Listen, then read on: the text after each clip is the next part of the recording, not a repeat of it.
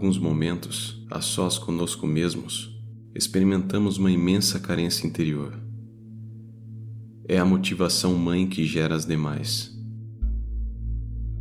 A necessidade de preencher esta carência, de apagar esta sede, nos leva a pensar, a agir.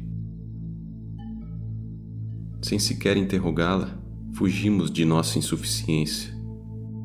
Tratamos de preenchê-la às vezes com um objeto, às vezes com um projeto.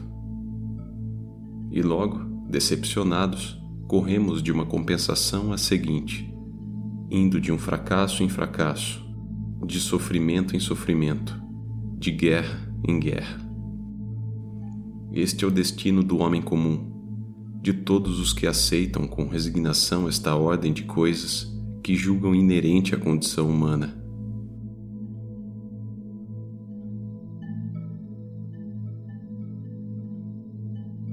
Raiz de todos os desejos é o único desejo: voltar para casa, estar em paz.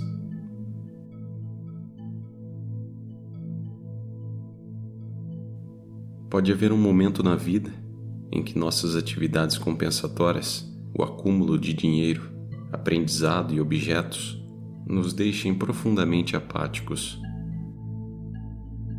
Isso pode nos motivar na busca de nossa natureza real além das aparências.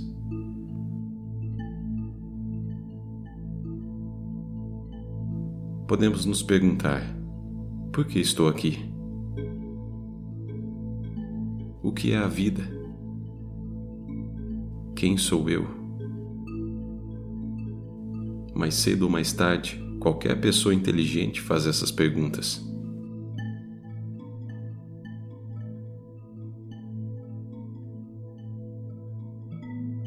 Seja consciente dos processos de seu corpo e de sua mente, e você começará a compreender a si mesmo. Não há diferença entre esta compreensão e a compreensão da totalidade do universo.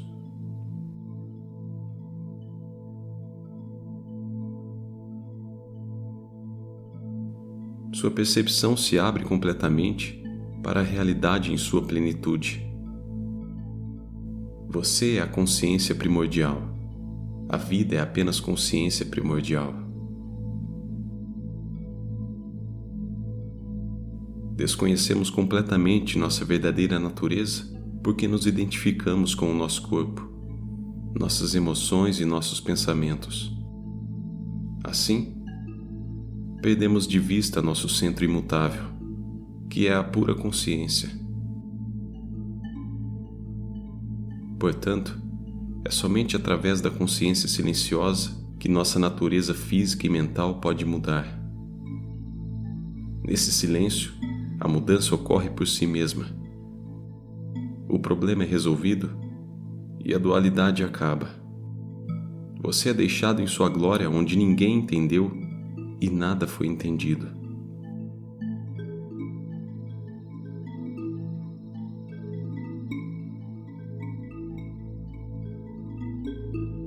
Esvazie-se em silêncio.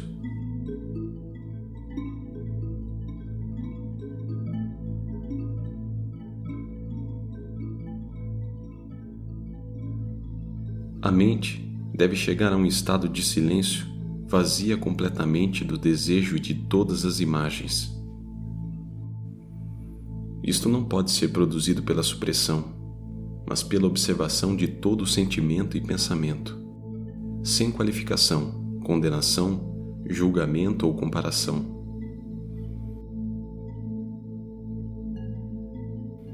Se a atenção desinteressada funcionar, o sensor deve desaparecer. Deve existir apenas uma observação serena sobre o que a mente elabora. Ao descobrir os fatos como eles são, a agitação é eliminada e o movimento dos pensamentos se torna lento. Podemos observar cada pensamento, sua causa e conteúdo, à medida que surge. Nós nos tornamos conscientes de todo o pensamento em sua integridade e nesta totalidade não pode existir conflito. Então, apenas a atenção permanece, apenas o silêncio no qual não há nem observador nem observado.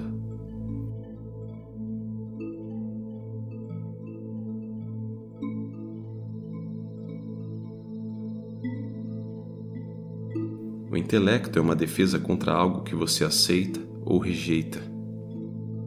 Quando o intelecto está ausente, há atenção total. Escutar e falar podem espontaneamente acontecer, mas brotam da realidade. Não há mais produção por parte da mente. Na atenção silenciosa, a mente está completamente vazia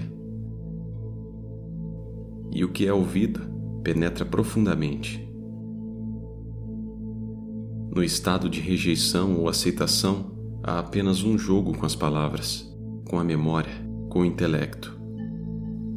Mas no estado de escuta silenciosa, não há lugar para certo ou errado, compensação ou conclusão. Eles se tornaram, através da compreensão intuitiva, conhecidos ou não. Na escuta total, a atenção sem memória, não há conflito. Há apenas visão. Na escuta silenciosa, o que é dito, o que é ouvido e o que surge como resposta e reação está dentro de seu próprio eu. Esta percepção da totalidade é a atenção real. E não há nela nem problemas, nem condicionamentos. Há apenas liberdade.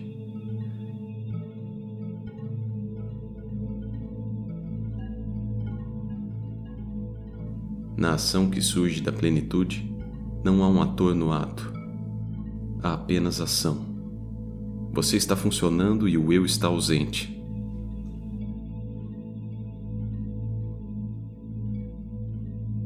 O objetivo de se sentar em meditação é apenas encontrar o meditador. Quanto mais você olha, mais você se convencerá de que ele não pode ser encontrado. Fundamentalmente, você não é nada. Mas você não está ciente disso e projeta energia em buscar o que você é. Quando, por autoinvestigação, você descobre que o meditador não existe, toda atividade torna-se inútil. E você chega a um estado de abertura para um incognoscível. Você pode sentar e observar o vai e vem das percepções. Você permanece presente para eles, mas não o segue. Seguir um pensamento é o que o mantém. Se você permanecer presente sem se tornar cúmplice, a agitação diminui por falta de combustível. Na ausência de agitação, você é tomado pela ressonância da quietude.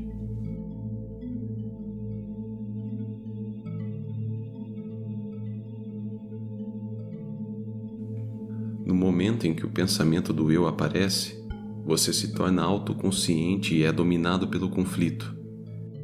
Na ausência deste pensamento, não há nem quem fale nem quem escute. Nenhum sujeito controlando um objeto. Somente então há a harmonia completa e adequação a cada circunstância. Portanto, não force sua mente. Apenas observe seus vários movimentos como você olharia o voo dos pássaros. Neste olhar desanuviado, todas as suas experiências emergem e se esclarecem. Pois a visão desinteressada não apenas gera tremenda energia, mas libera toda a tensão, todas as várias camadas de inibições